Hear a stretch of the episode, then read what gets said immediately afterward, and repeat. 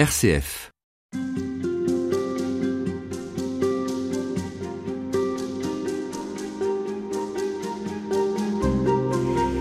N'y a pas de destin ni de chemin tout tracé que nous devrions vivre tout au long de notre existence.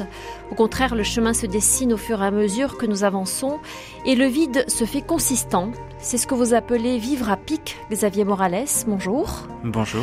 Un livre Dieu est aventure paraît chez Salvatore. Vous en êtes euh, l'auteur. Et pour vous présenter, vous précisez que vous enseignez la théologie à l'Université catholique d'Angers. Quand vous parlez d'aventure, tout d'abord dans le titre, Dieu est aventure, de quel type d'aventure est-ce que vous voulez parler? Nous avons tous une représentation euh, littéraire de l'aventure. Pour nous, l'aventure, c'est ce qui nous surprend.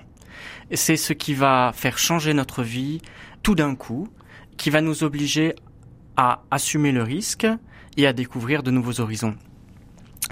Pendant très longtemps, dans l'enseignement de l'Église sur la vie spirituelle, on a eu tendance à présenter la vie du chrétien comme un chemin tout tracé. Euh, vous êtes sur des rails, vous êtes dans le wagon, on vous donne une bonne étoile ou une mauvaise, et on vous donne une mission que vous devez suivre pas à pas. Quand on lit le Nouveau Testament, quand on regarde la figure de Jésus, on s'aperçoit que ce n'est pas du tout ce que Dieu nous demande, et en tout cas, ce n'est pas du tout ce qu'il a demandé au Christ. Dieu nous veut tels que nous sommes, c'est-à-dire qu'il veut que nous soyons la surprise qu'il n'a pas prévue. Et c'est très important parce que cela conditionne aussi notre manière de percevoir notre existence et notre manière de prendre des décisions.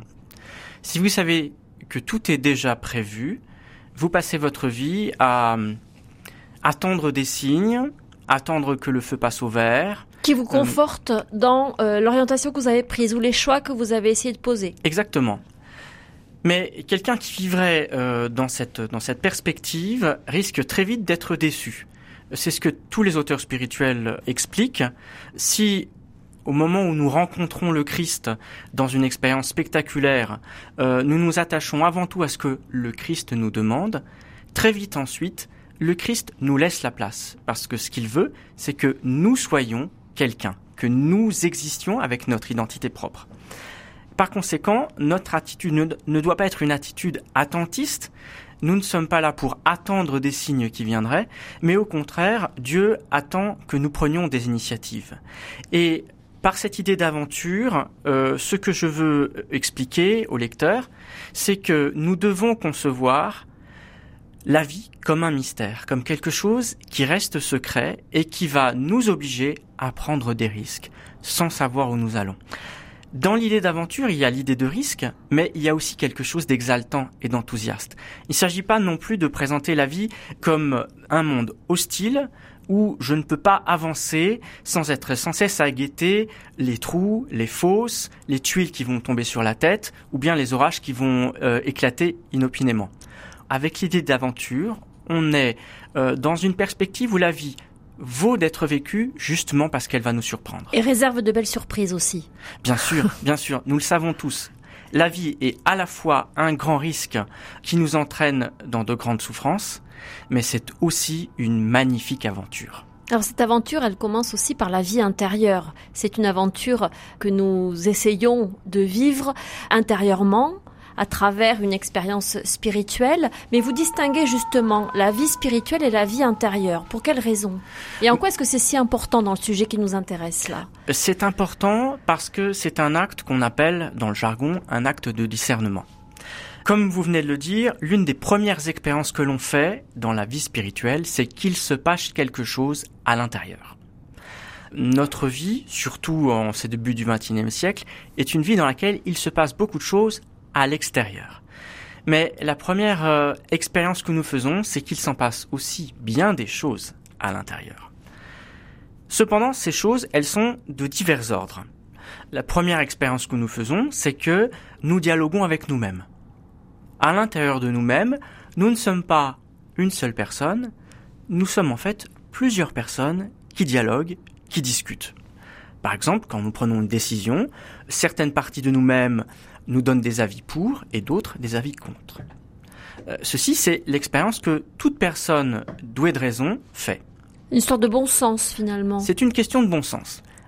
assez proche du bon sens, il y a ce que nous appelons la voie de la conscience. Euh, c'est une expérience essentielle parce que euh, jusqu'à présent, je parlais de plusieurs parties de moi-même qui dialoguent l'une avec l'autre, mais je fais aussi l'expérience de quelque chose qui m'a l'air de venir d'ailleurs. Et c'est ce que j'appelle la voie de ma conscience. Dans la vie spirituelle, nous parlons encore d'une autre voie. Et cette voie, elle me vient véritablement d'ailleurs, tout en étant pourtant à l'intérieur de moi-même. Et ce qui me fait dire qu'elle vient d'ailleurs, c'est précisément qu'elle est imprévisible.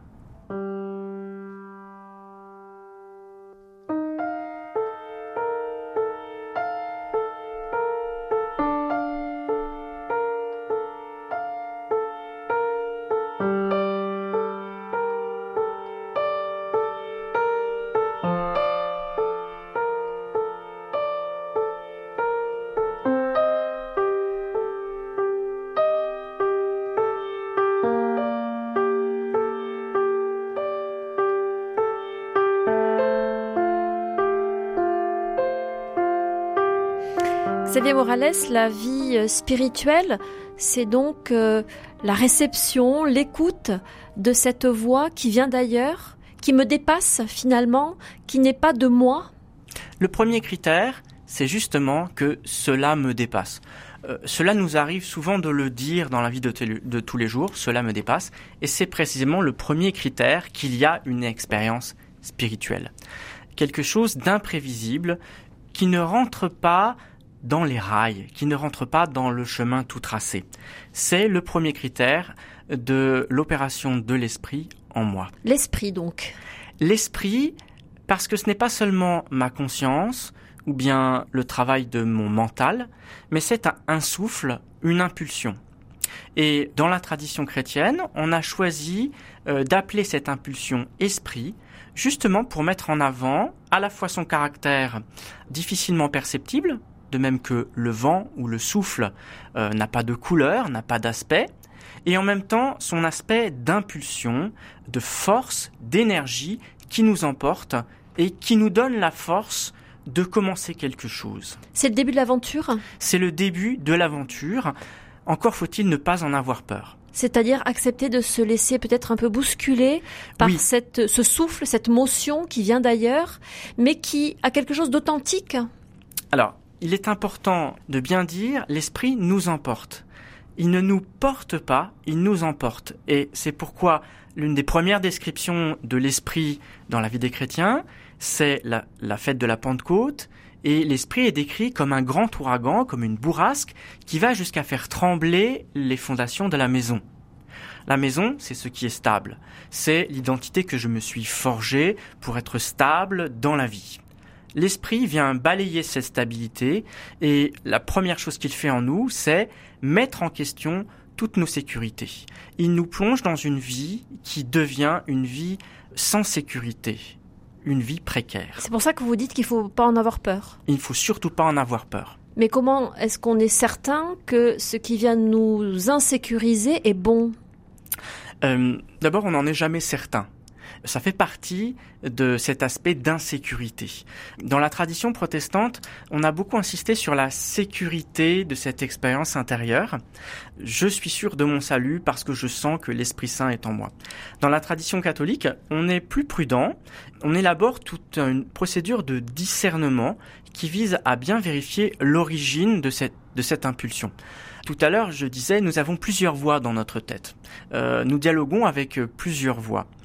Il est donc important de se souvenir que l'esprit n'est pas le seul à parler dans notre tête. Euh, il y a aussi la fameuse petite voix des tentations. Euh, vous vous souvenez, euh, dans Tintin et Milou, on voit parfois Milou qui se dédouble en un Milou angélique et un Milou diabolique pour choisir la bonne voie. donc, cette irruption de l'esprit, elle doit faire l'objet d'un discernement. Et vous avez prononcé la, la clé de ce discernement. L'esprit nous pousse toujours vers le bien, vers ce qui nous fait du bien. Or, Dieu a mis en nous la capacité de savoir ce qui nous fait du bien. Cette capacité, elle est innée. Rien ne peut l'effacer. Euh, nous savons toujours ce qui nous fait du bien. Euh, nous avons parfois du mal à comprendre ce qui est bien. Mais en revanche, nous savons ce qui nous fait du bien. Ça ne veut pas dire que nous sommes toujours capables de le choisir. Euh, Ça, c'est autre chose. Exactement. Et c'est là que, après avoir dépassé le stade de la peur, il faut ensuite le courage. Le courage de choisir ce que cette impulsion euh, nous propose de choisir, sachant que, comme je le disais tout à l'heure, cela va ébranler les fondations de notre maison. Euh, vivre la vie chrétienne, c'est vivre une vie où on est prêt chaque jour à tomber en ruine. Mais quel est l'intérêt? Vous avez aussi euh, répondu à cette question, vous avez parlé tout à l'heure de sincérité ou d'authenticité. Nous avons en nous la capacité de savoir ce qui nous fait du bien. Nous avons aussi en nous la capacité de savoir ce qui est vraiment nous-mêmes. Cette absence de distance avec nous-mêmes, cette reconnaissance de notre identité, c'est aussi un critère de ce que l'esprit fait en nous-mêmes. Euh, dès que nous avons l'impression que quelque chose nous téléguide de loin et nous force à faire quelque chose qui ne nous semble pas être nous-mêmes, ce n'est plus l'esprit. Quand l'esprit agit en nous, il agit de telle manière que nous avons le sentiment d'être nous-mêmes, d'être vraiment nous-mêmes, et non pas d'être à côté de nous-mêmes. Nous devenons nous-mêmes. Et, c'est là qu'il y a un véritable paradoxe, un paradoxe théologique. Quand l'esprit, qui est un autre que nous, agit en nous, nous devenons nous-mêmes. Nous devenons une personne en laissant une autre personne agir en nous.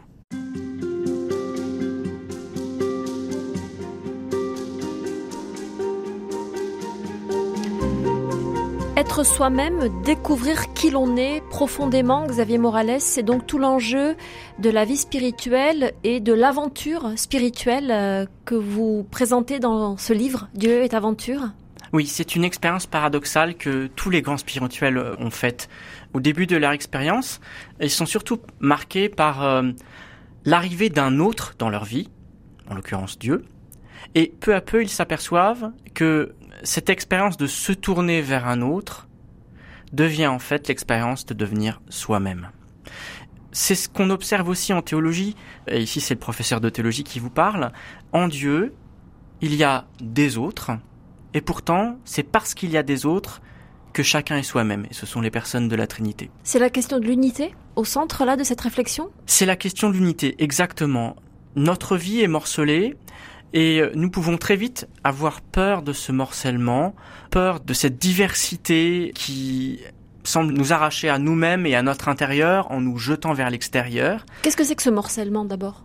Ce morcellement, bah, c'est notre expérience concrète de tous les jours, euh, le fait que chaque tâche succède à une autre et euh, nous oblige à, à nous tourner vers l'extérieur. Mais si nous regardons comment Dieu est lui-même, nous nous apercevons que Dieu lui-même est sans cesse tourné vers l'extérieur. Il est sans cesse tourné vers les autres.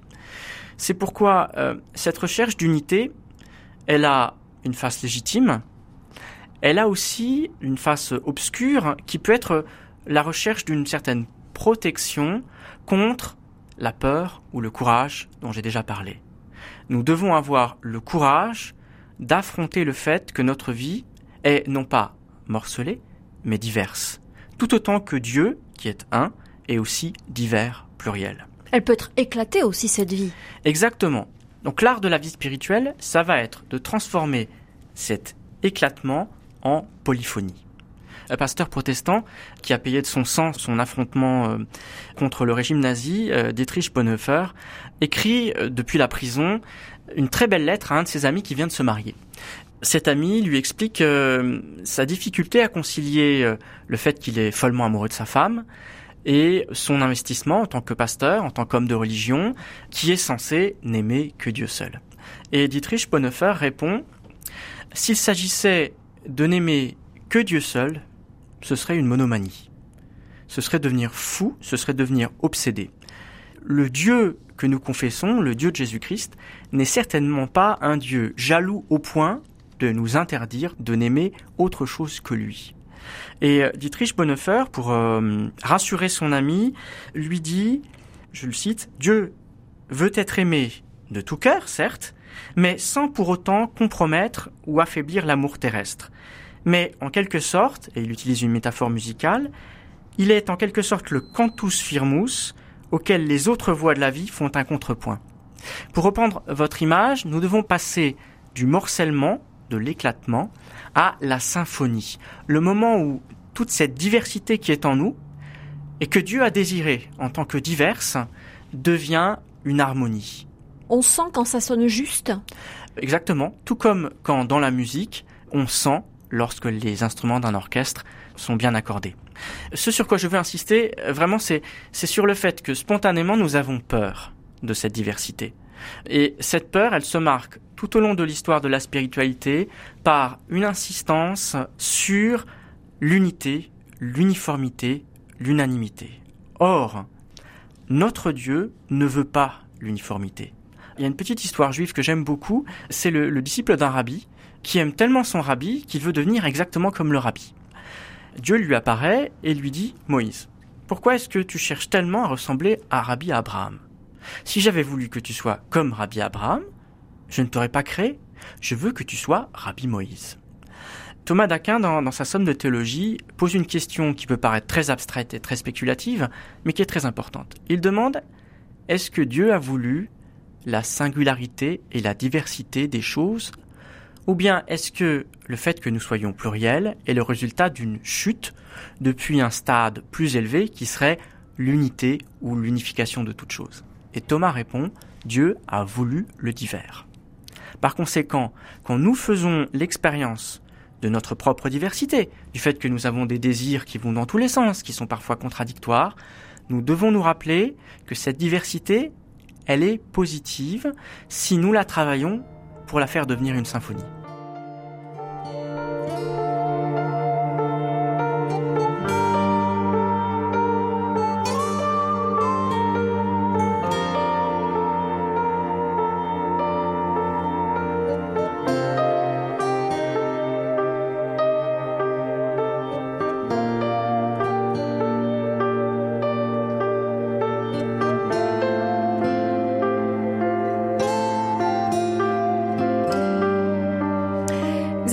Morales, il ne s'agit pas non plus de fuir le monde. On parle souvent de, la vie monastique qui est un retrait du monde en quête d'unité, en quête de Dieu. L'objet de cette vie monastique, ça n'est d'ailleurs pas la fuite du monde, hein. mais euh, ça pourrait être une tentation. Il faut faire très attention à cette expression quitter le monde. Il faut bien prendre conscience qu'au moment où elle, où elle est apparue, au IVe siècle, le monde, c'est avant tout le monde des affaires. Ce n'est pas le monde dans lequel nous vivons, ce n'est pas notre cosmos. Parce que là, je cite de nouveau Thomas d'Aquin, il n'y en a qu'un, et on ne peut pas le quitter. Il n'y a qu'un seul monde. Donc, quand on parle de la vie monastique, ou de la vie spirituelle en général, et qu'on dit qu'il faut quitter le monde, ce que l'on veut dire, c'est qu'il faut quitter l'aspect négatif de la diversité, ce que vous avez appelé l'éclatement. Il faut quitter l'éclatement pour faire le travail d'unifier ou de symphoniser le multiple pour en faire une harmonie ou une symphonie. En fait, il ne s'agit pas de quitter le monde, il s'agit de l'habiter autrement. De ne plus se laisser accabler par le morcellement, de ne plus expérimenter la diversité comme quelque chose qui nous empêche de vivre. Comme un dualisme. Exactement. Qui, tire, qui nous tiraille. Justement, la raison pour laquelle il faut éviter de parler d'un autre monde, parce que euh, diviser le cosmos en deux mondes, ce monde et un autre monde, ce serait finalement continuer à habiter dans un monde morcelé.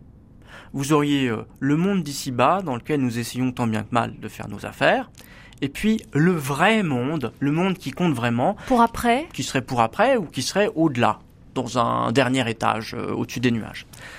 Or, c'est de continuer à vivre dans le morcellement alors que Jésus ne cesse d'inviter les personnes qu'il rencontre dans l'Évangile à vivre dans le maintenant, dans l'aujourd'hui, et surtout à dépasser ce morcellement entre l'intérieur et l'extérieur. Regardez ce qu'il dit aux pharisiens. Il leur dit, il faut que votre comportement soit unifié et identique par rapport à vos intentions. C'est ce qu'il appelle l'hypocrisie. L'hypocrisie, c'est quand l'intérieur et l'extérieur ne sont plus en cohérence. C'est lorsque je deviens dualiste. Eh bien, diviser le monde en un monde d'ici-bas et un monde de l'au-delà, c'est encore de l'hypocrisie. Notre tâche, c'est de vivre ici et maintenant de manière unifiée. Et de sortir aussi de la tension que ça peut créer et de la culpabilité, de ne finalement jamais y arriver si on reste dans cette dualité, dans cette concurrence entre un monde rêvé et celui dans lequel nous sommes inscrits Il n'y a pas de monde rêvé. Puisqu'il est rêvé, il n'existe pas. Euh, il n'y a qu'un seul monde et nous devons prendre conscience que ce monde est divers. Et nous ne devons pas culpabiliser de la diversité que nous ressentons en nous-mêmes. Je le disais tout à l'heure, nous ressentons en nous-mêmes des désirs qui sont parfois contradictoires.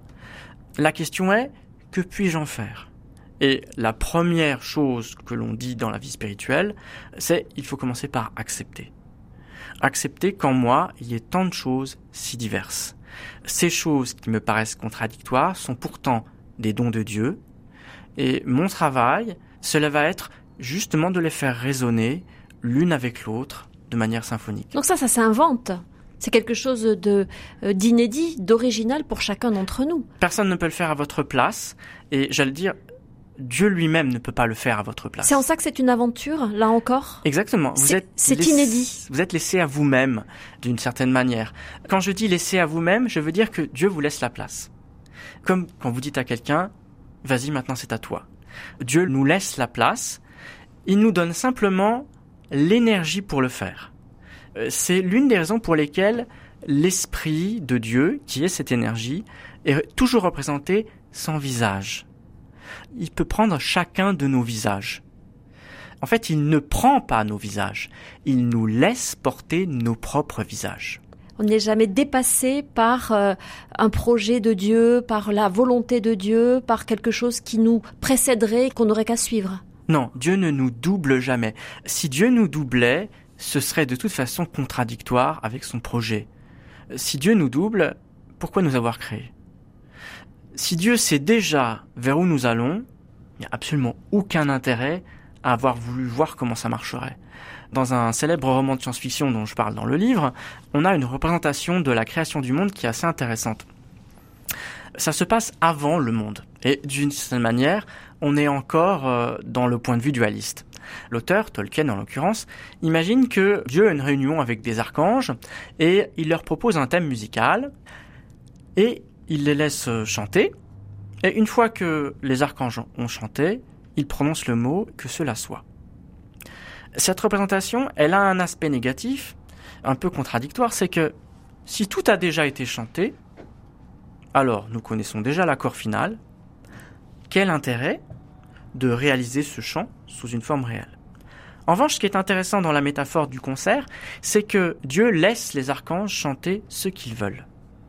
Il a simplement, au tout début, donné un thème et proposé aux archanges de chanter. Et il y en a même un qui va commencer à faire des fausses notes. Mais Dieu va faire en sorte que l'ensemble de la composition continue à avancer tout en intégrant les fausses notes. De sorte qu'il est vraiment surpris du résultat, et c'est grâce à l'enthousiasme de cette surprise qu'il prononce le mot Eh bien, je veux que cela soit.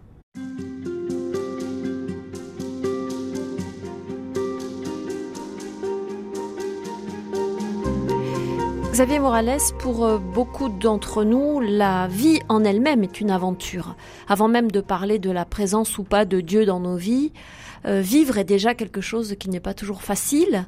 La question de Dieu se pose plus ou moins Comment faire s'articuler ces questionnements? La première chose qu'il faut dire, c'est que euh, l'expérience spirituelle est très diverse. J'ai une amie qui dit souvent Dieu s'adapte à nos psychologies et il agit pour chacun d'une manière complètement différente à partir de, de nos structures psychologiques.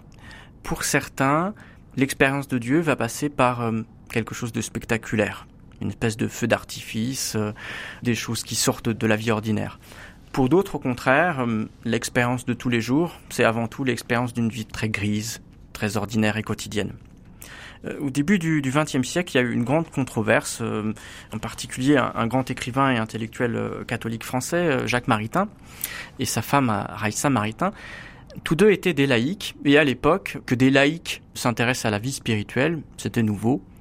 La vie spirituelle, c'était réservé à une élite. Les religieux, des gens qui avaient des expériences spectaculaires, euh, qui vivaient retirés euh, à l'ombre d'un couvent. La question que Jacques et Raissa ont posée, c'est est-ce que tout chrétien, même le chrétien qui mène la vie la plus banale, peut aspirer à une vie spirituelle? Et par conséquent, est-ce que la vie spirituelle, c'est autre chose que cette vie spectaculaire, faite de miracles, de grâces spéciales qui est décrite dans les vies de saints? Évidemment, la réponse était oui. Oui, la ménagère de plus de 50 ans, euh, la femme de ménage, le cadre supérieur en burn-out ont une vie spirituelle. Mais répondre oui à cette question, cela oblige à se représenter la vie spirituelle différemment de la manière dont on la représente dans ces vies de saints euh, spectaculaires. La représenter comment alors? La représenter comme quelque chose de plutôt nocturne. Vous avez un passage d'une vie de saint qui a eu beaucoup d'influence à la fin du 19e et au début du 20e siècle. C'est un passage de la vie de Saint Séraphin Sarov, un moine euh, orthodoxe russe du 19e siècle. Dans ce passage, Séraphin est avec un de ses disciples et Séraphin est habité par l'Esprit Saint. Et cette habitation est tellement intense et tellement spectaculaire que le corps, la peau du visage, les cheveux de Séraphin commencent à devenir lumineux, resplendissants, d'une lumière aveuglante, de sorte que le disciple qui assiste à cette scène est obligé de fermer les yeux et euh, dit à Séraphin, euh, cette lumière est, trop intense pour moi, elle m'aveugle. Et Séraphin lui dit, telle est l'expérience du Saint-Esprit. Être habité par le Saint-Esprit, c'est pour reprendre euh, les termes d'un autre grand saint spirituel de la tradition orthodoxe, c'est comme avoir un soleil dans le cœur. Je pense que c'est la manière dont la plupart de nos contemporains se représentent la vie spirituelle, comme une illumination dont la lumière dépasse l'intensité des rayons solaires. La réalité, bah, la réalité Pour la plupart des gens Pour la plupart des gens, mais en même temps, comme j'ai dit au début, ce sera différent pour chacun, il n'y a pas de plupart. En revanche, ce qui est vrai, c'est que dans la tradition spirituelle, il existe aussi d'autres saints, qui à mon avis sont tout aussi authentiques, qui décrivent la vie spirituelle non plus comme une lumière, mais comme une obscurité. Euh, il y a une petite phrase que j'ai lue il n'y a pas très longtemps d'un grand théologien, Karl Rahner, qui m'a fait beaucoup de bien. Karl Rahner dit il s'adresse à, Dieu et lui fait cette prière. Il part de, de l'habitude que nous avons de parler de la lumière de la foi. Vous savez, il y a eu une encyclique du pape Benoît XVI, Lumen Fidei, la lumière de la foi. La foi, c'est donc une lumière. Connaître le Christ, c'est illuminant. Et Karl Rahner critique cette expression, il s'adresse à Dieu et lui dit, Pourquoi as-tu allumé en moi la lumière de la foi, cette pâle lueur qui nous attire vers ta nuit? Et ici, Ranner rejoint l'expérience de beaucoup de spirituels pour qui la vie avec le Christ, c'est une vie où on est plongé dans la nuit.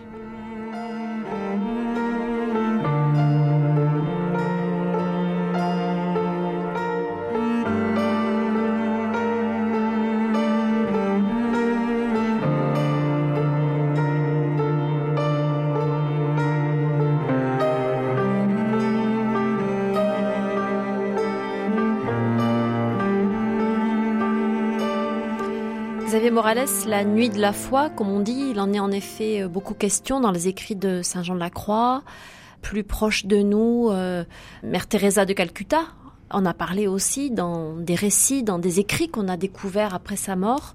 Ça pose euh, des questions importantes concernant justement la foi, la vie spirituelle qui, semble-t-il, nous conduit normalement au bonheur. Oui, Mère Teresa a été très intriguée parce que dans sa vie même se sont succédés ces deux perspectives, ces deux manières de vivre la vie spirituelle, puisque pendant toute une période, qui en fait n'a duré que un an, un an et demi, elle a connu une vie spirituelle plutôt illuminante, spectaculaire, euh, avec des choses qui lui arrivaient surprenantes, sortant de l'ordinaire. Ensuite, pendant les 50 années suivantes, euh, il n'y a plus eu ces phénomènes extraordinaires, il n'y a plus eu que le quotidien incarner l'amour de Jésus au milieu des pauvres et des mourants.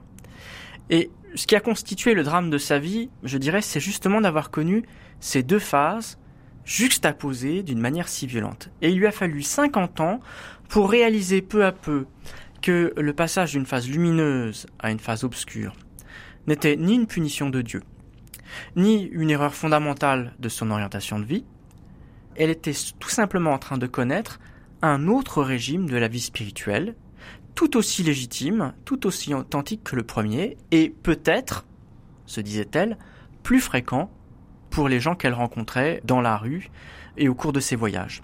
Et euh, Jean de la Croix fait à peu près la même remarque. Il indique que parfois, au commencement de la vie spirituelle, il y a des phénomènes extraordinaires, des phénomènes enthousiasmants où nous nous sentons portés, nous avons l'impression que nous n'avons plus rien à faire, que Dieu s'occupe de tout. Euh. Mais quand la vie spirituelle devient plus mûre, Dieu semble se retirer et nous laisser agir tout seul. Et ici, j'aimerais raccrocher avec ce que nous avons dit sur le projet de Dieu qui est que nous devenions nous-mêmes. Un Dieu qui passerait son temps à prendre les commandes à notre place et à nous faire sortir sans cesse du régime quotidien pour nous donner des solutions extraordinaires à nos problèmes, eh bien ce serait le Dieu du téléguidage.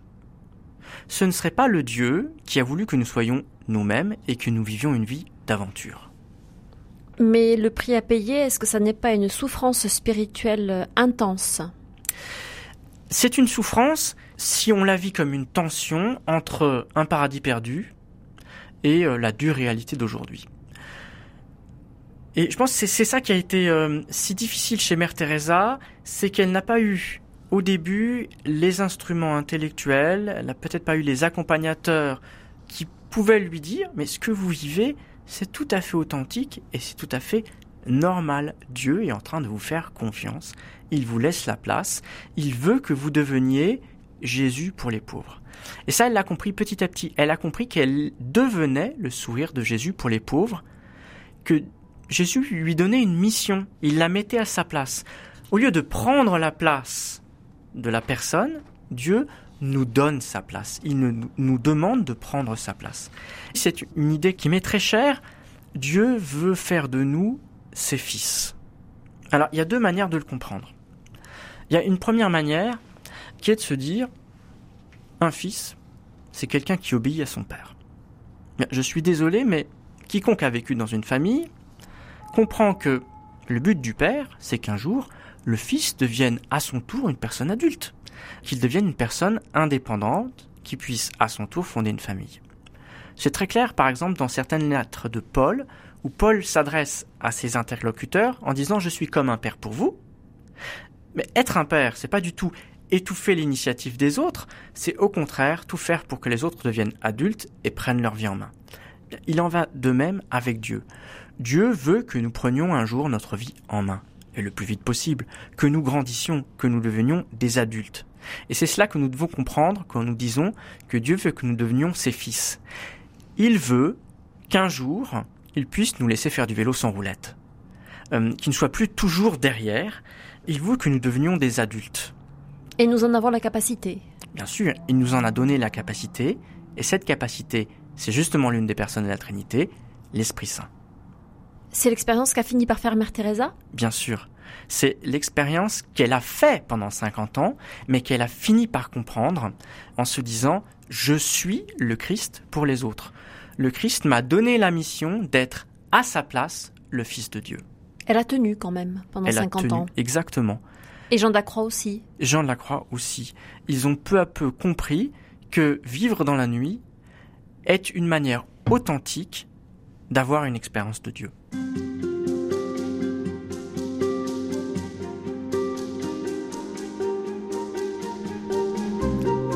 Xavier Morales, dans euh, la réflexion que vous nous proposez, vous faites euh, une critique de ce que vous appelez la spiritualité de l'anéantissement. Qu'est-ce que vous entendez par là? Je vais d'abord commencer par citer euh, l'un de ses grands représentants. C'est quelqu'un pour lequel j'ai beaucoup d'admiration parce que c'est un grand spirituel, quelqu'un qui a eu une, vie euh, compliquée, difficile. Euh, c'est Jean-Jacques Ollier. Au XVIIe siècle, c'est le fondateur de Saint-Sulpice. Et dans l'un de ses traités de spiritualité, il écrit Celui est le plus parfait, lequel est plus anéanti et qui est moins lui-même. Donc la spiritualité de l'anéantissement, c'est une spiritualité qui vous dit, pour être la personne que Dieu attend que vous soyez, il faut que vous soyez le moins possible vous-même. Il faut que vous ayez le moins d'identité, que vous vous vidiez de ce que vous êtes pour que Dieu vienne prendre toute la place. On entend encore ça quelquefois, laisser Dieu vivre en soi. Exactement, on l'entend. La question est comment on le comprend?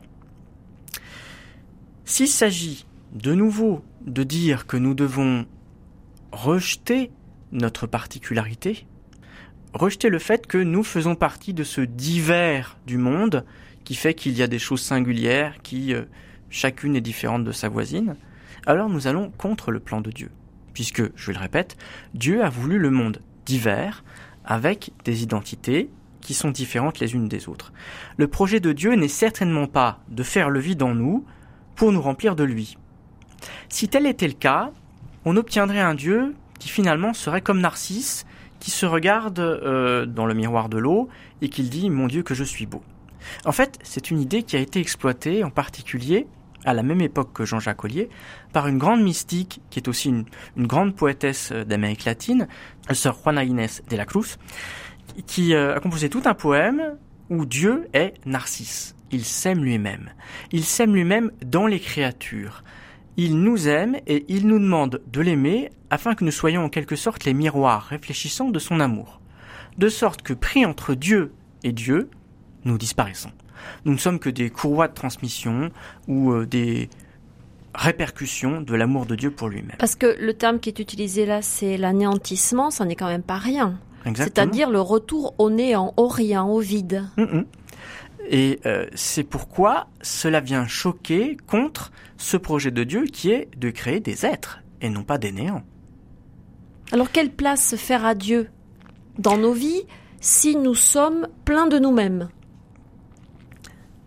Je pense que euh, il y a une, une erreur de compréhension dans le premier commandement, le commandement de l'amour. Tu aimeras le Seigneur de tout ton cœur, de toute ton âme et de toute ta force. Je pense que quand Dieu nous donne ce commandement, ce qu'il veut, ce n'est pas qu'il devienne l'unique objet de, notre amour, mais ce qu'il veut, c'est que nous devenions des êtres d'amour. Ce que Dieu veut que nous aimions, ce n'est pas Dieu, c'est l'amour. Dieu nous veut à son image, c'est-à-dire comme des êtres aimants. Or Dieu aime les autres. Il ne s'aime pas seulement lui-même. Il aime d'abord les autres pour lesquels il donne son propre Fils, auquel il communique son propre esprit. Dieu veut que nous aimions les autres. Et si on suit cette logique, alors on comprend que cette spiritualité de l'anéantissement ne peut à la rigueur qu'être une exagération rhétorique. Elle nous dit seulement que nous devons transformer le morcellement, l'éclatement, le divergent en symphonie. Nous devons prendre Dieu comme un tuteur qui va nous permettre de bâtir cette plante, cet arbre, cette symphonie de nos diversités. Il est notre tuteur, il est celui qui va nous aider à porter ce divers, euh, il est celui qui va nous donner le courage de faire le travail, de réunir tout ce divers dans une symphonie.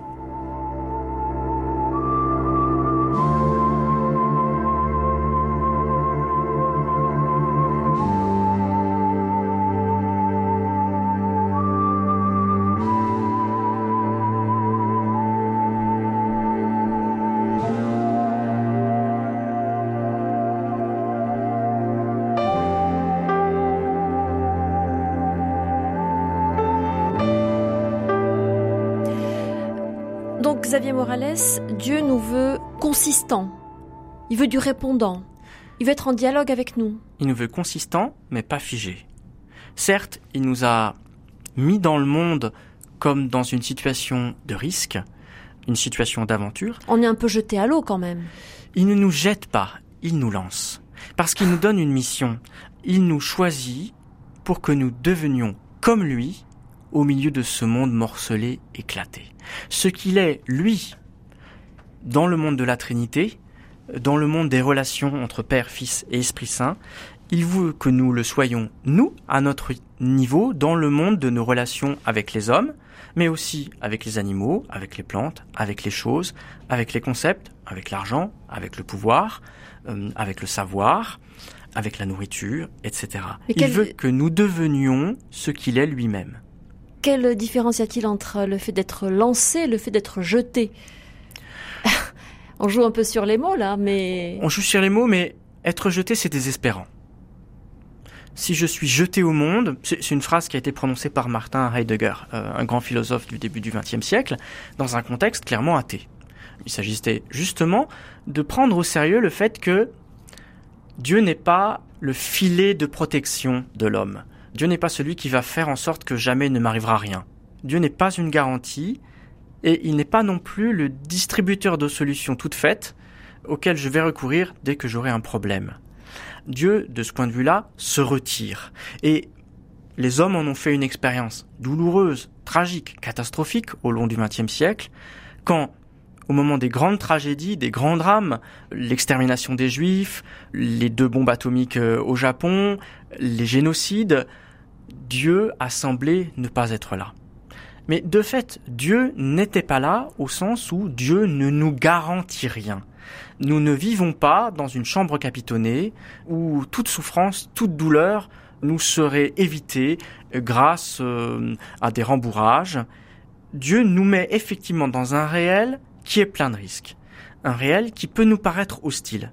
Mais la différence entre jeter et lancer, c'est que l'intention de Dieu, ce n'est pas de nous prendre au piège de ce monde hostile, mais au contraire, de faire de nous des porteurs d'énergie.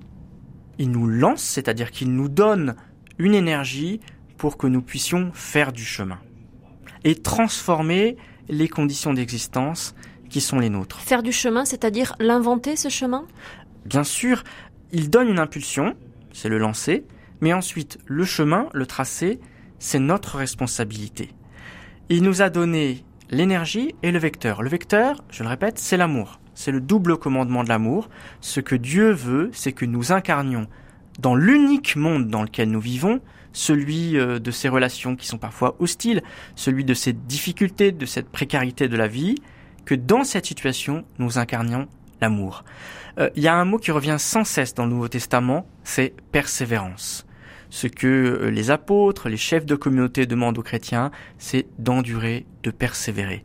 Et quand Saint Pierre, quand Saint Paul dit aux chrétiens persévérer, endurer, il ne s'agit pas simplement d'arrondir le dos et de laisser les persécuteurs vous taper dessus.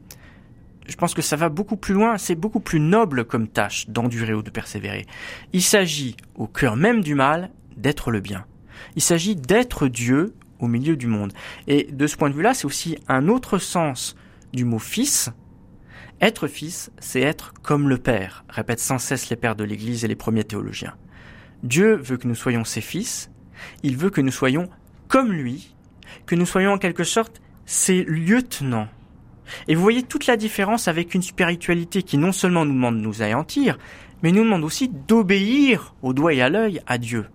Nous ne sommes pas des serviteurs ou des esclaves qui devrions sans cesse faire attention euh, au doigt de Dieu prêt à nous commander quelque chose. Et comprendre sa volonté. Et, en, permanence. vous imaginez, s'il fallait sans cesse être en train de réfléchir à qu'est-ce que Dieu veut pour moi en ce moment, euh, je dis souvent, Dieu n'est pas un fabricateur de rébus. Il ne passe pas son temps à nous envoyer des messages cryptés que nous allons perdre un temps fou à essayer de décoder.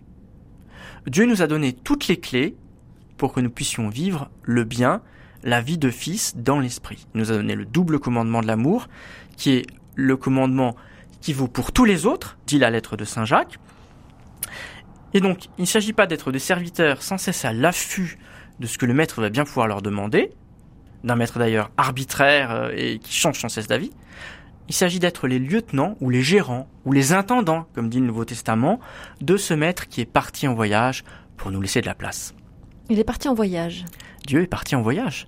Dans le Nouveau Testament, Jésus ne cesse de nous le dire. Dieu est quelqu'un qui part en voyage et qui confie à ses serviteurs les clés de la maison. Dieu nous a donné les clés de la maison. D'ailleurs, cette maison, elle est pour nous.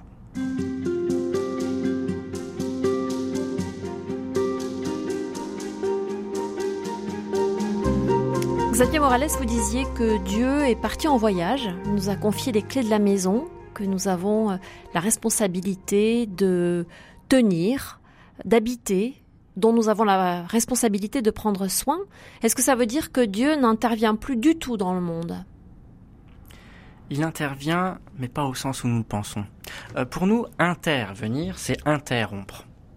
Et on a parlé cette semaine d'intervention spectaculaire. Le spectacle, c'est ce qui rompt le quotidien.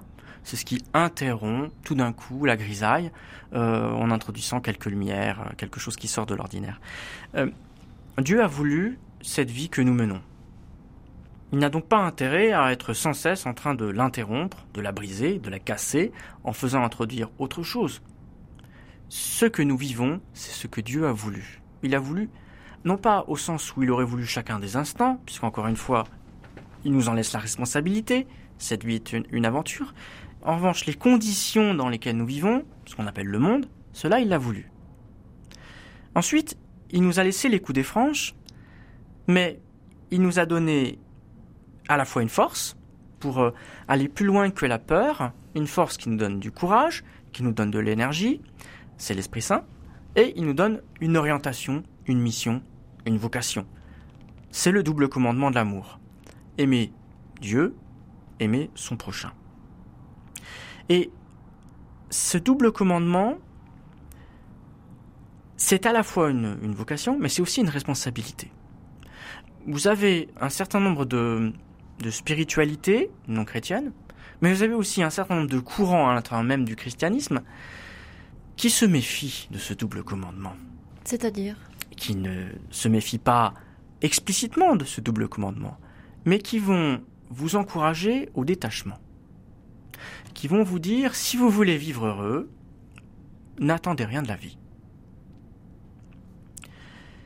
Ce que Dieu vous demande, c'est de n'aimer que lui, parce que lui est un amour sœur, c'est un, un objet d'amour qui vous sera toujours fidèle, alors que tout le reste, le monde dans lequel nous vivons, est un monde de la fluctuation, de la précarité. De l'impermanence. De l'impermanence, vous prononcez un mot qui vient de, du bouddhisme, de la précarité, de l'alternance, de l'incessance, de l'infinitude, euh, où jamais rien n'est sûr. Pourtant, le Dieu qui nous demande d'aimer, nous demande d'aimer dans ce monde-ci. Et il ne nous demande pas de l'aimer lui seul, il nous demande d'aimer aussi autrui. Et surtout, il ne nous demande pas seulement de l'aimer, il nous demande de nous attacher à lui. Et c'est là que euh, il est difficile à la fois d'être chrétien et donc de croire dans le commandement de l'amour, le commandement de l'attachement, et en même temps de prôner une morale ou une spiritualité du détachement, qu'il dit nous devons rester à l'intérieur de nous-mêmes, ne pas nous engager vers l'extérieur, car à l'extérieur tout est fluctuant.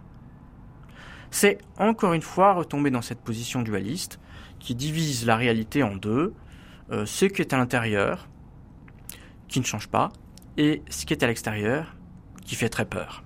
Alors ce qui est à l'extérieur, qui est fluctuant, qui n'est pas fiable, euh, c'est une prise de risque de s'y attacher. Oui, euh, c'est une prise de risque, et cette prise de risque, elle est inéluctable, elle est nécessaire. Il faut accepter le risque de l'amour. Un amour sans risque n'est plus de l'amour. Dieu lui-même, alors je mets des guillemets, euh, mes collègues théologiens ne seront pas forcément d'accord, Dieu lui-même a pris des risques.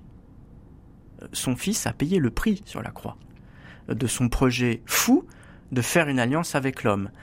Aimer, c'est faire le premier pas et c'est prendre le risque que l'autre ne nous réponde pas, qu'il ne nous aime pas en retour. C'est pour ça aussi que Vouloir à tout prix faire de Dieu un tyran qui nous demande de l'aimer avec jalousie, avec exclusivisme, ce n'est pas croire dans le Dieu de Jésus-Christ. Le Dieu de Jésus-Christ ne peut pas nous demander d'être égoïste. Il ne nous demande pas d'être égoïste. Il nous dit ne soyez pas égoïste, aimez les autres. Alors comment pouvez-vous vous représenter, vous, un Dieu qui lui est égoïste, qui veut surtout pas que vous en aimiez un autre que lui? Vous avez un grand théologien euh, du, XIIe siècle, Richard de Saint-Victor, qui a eu une idée absolument géniale. Dans son traité sur la Trinité, il essaie de se demander pourquoi il y a absolument trois personnes, non pas deux euh, ni quatre. Alors il commence par dire que si Dieu est amour, bah, pour être amour, déjà faut être deux. Vous pouvez pas être amour tout seul, sinon vous êtes narcissique. Mais il dit Dieu, c'est pas suffisant. Parce que pour mesurer la profondeur de l'amour, sa richesse, sa fécondité, il faut être capable d'admettre que celui que l'on aime en aime un troisième. Sinon, c'est de l'égoïsme. Un couple qui vivrait tourné exclusivement sur lui-même, sur cet amour à deux, c'est un couple qui est infécond. Et en réalité, ce n'est pas l'amour dans sa perfection ultime. Seul un amour à trois, en quelque sorte, est un amour parfait. Euh, je pense que c'est la même chose pour, euh, pour nos vies de tous les jours.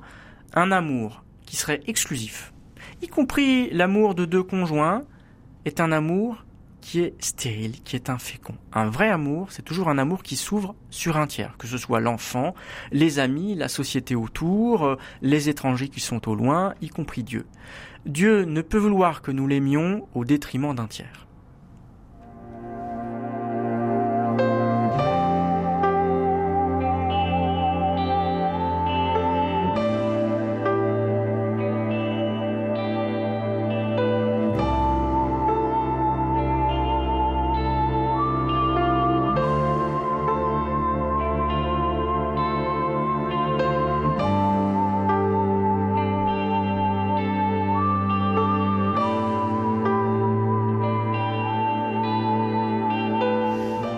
Cette vie spirituelle à laquelle vous nous avez euh, invités pendant euh, ces entretiens, c'est une véritable aventure dans la mesure où ça vient nous déranger quelquefois dans nos certitudes, dans un certain confort dans lequel on a bien envie de s'installer parfois, mais qui nous amène plus loin, qui nous conduit plus loin, qui nous conduit vers nous-mêmes en quelque sorte. Je dis souvent que la mission du théologien, avant de dire qui est Dieu, c'est de détruire les idoles. Nous passons notre vie à construire, à nous construire des idoles, à nous construire des faux dieux qui pourraient nous permettre de rester en paix, de rester euh, enfermés dans notre petit chez-soi. Or, ce n'est pas possible. De toute façon, le réel lui-même, voulu par Dieu, nous rattrape et nous empêche de rester enfermés en nous. De ce point de vue-là, les catastrophes sont des choses formidables. Elles nous obligent à sortir de nous-mêmes. Et la vie par sa structure même, est aventure, c'est-à-dire qu'elle nous oblige à sortir de nous-mêmes. Nous devons sans cesse détruire les idoles que nous ne cessons de reconstruire. Et euh, c'est vraiment notre première tâche, dans la vie spirituelle aussi bien que dans la théologie, hein, c'est de nous rendre compte que par naturel, nous avons peur.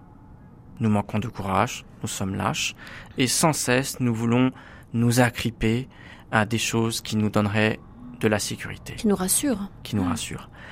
Encore une fois, je le répète, le réel par lui-même est précaire, il alterne, il fluctue. Et Dieu l'a voulu ainsi.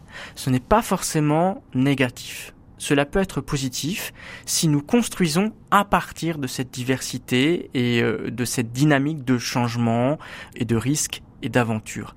Toute la tâche qui nous reste, c'est de dépasser nos peurs, de croire dans ce courage que Dieu nous donne, qui est au fond de nous, et de nous lancer à l'aventure. Je reviens à ce qui est le centre, ce qui est le cœur, et ce qui en même temps est le début de la vie spirituelle, l'expérience que quelque chose en nous est plus grand que nous-mêmes, que nous pouvons aller plus loin que nos peurs, que la situation oppressante dans laquelle nous avons l'impression d'habiter. Vous faites une distinction entre la vie spirituelle cette aventure que vous expliquez là et la religion euh, La religion, c'est c'est une des réponses que l'homme se donne quand il est à la recherche d'assurance, de sécurité dans ce bas monde. Et de ce point de vue-là, on peut dire que Jésus critique la religion. Il critique notre recherche incessante de sécurité, de calme, de paix. Il nous dit, cette paix, elle ne peut pas être réelle. Cette paix dans un cocon, cette paix, euh, ce n'est pas une paix adulte. Qui nivelle tout hmm? c'est une paix puérile. C'est une paix qui cherche à, à se résorber. Euh, vous savez, comme quand, dans une attaque de panique, vous vous recroquevillez sur vous. Tout d'un coup, vous êtes, vous êtes démuni et vous pensez que la seule chose qui reste, c'est de se mettre en boule. Jésus sans cesse nous dit, ne vous mettez pas en boule c'est une fausse défense. Se défendre en construisant des murs et en creusant des fondations encore plus profondes, c'est faux. La seule paix qui existe, c'est la paix de l'esprit, c'est la paix du souffle, c'est embrasser la précarité de nos vies en la revisitant, en la, en la voyant avec un regard neuf, en prenant conscience que cette précarité n'est pas négative, elle est positive, elle est la trace que laisse l'esprit quand il souffle.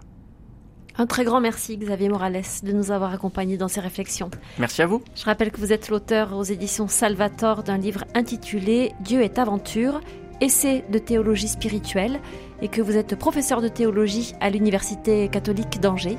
Merci beaucoup. Au revoir.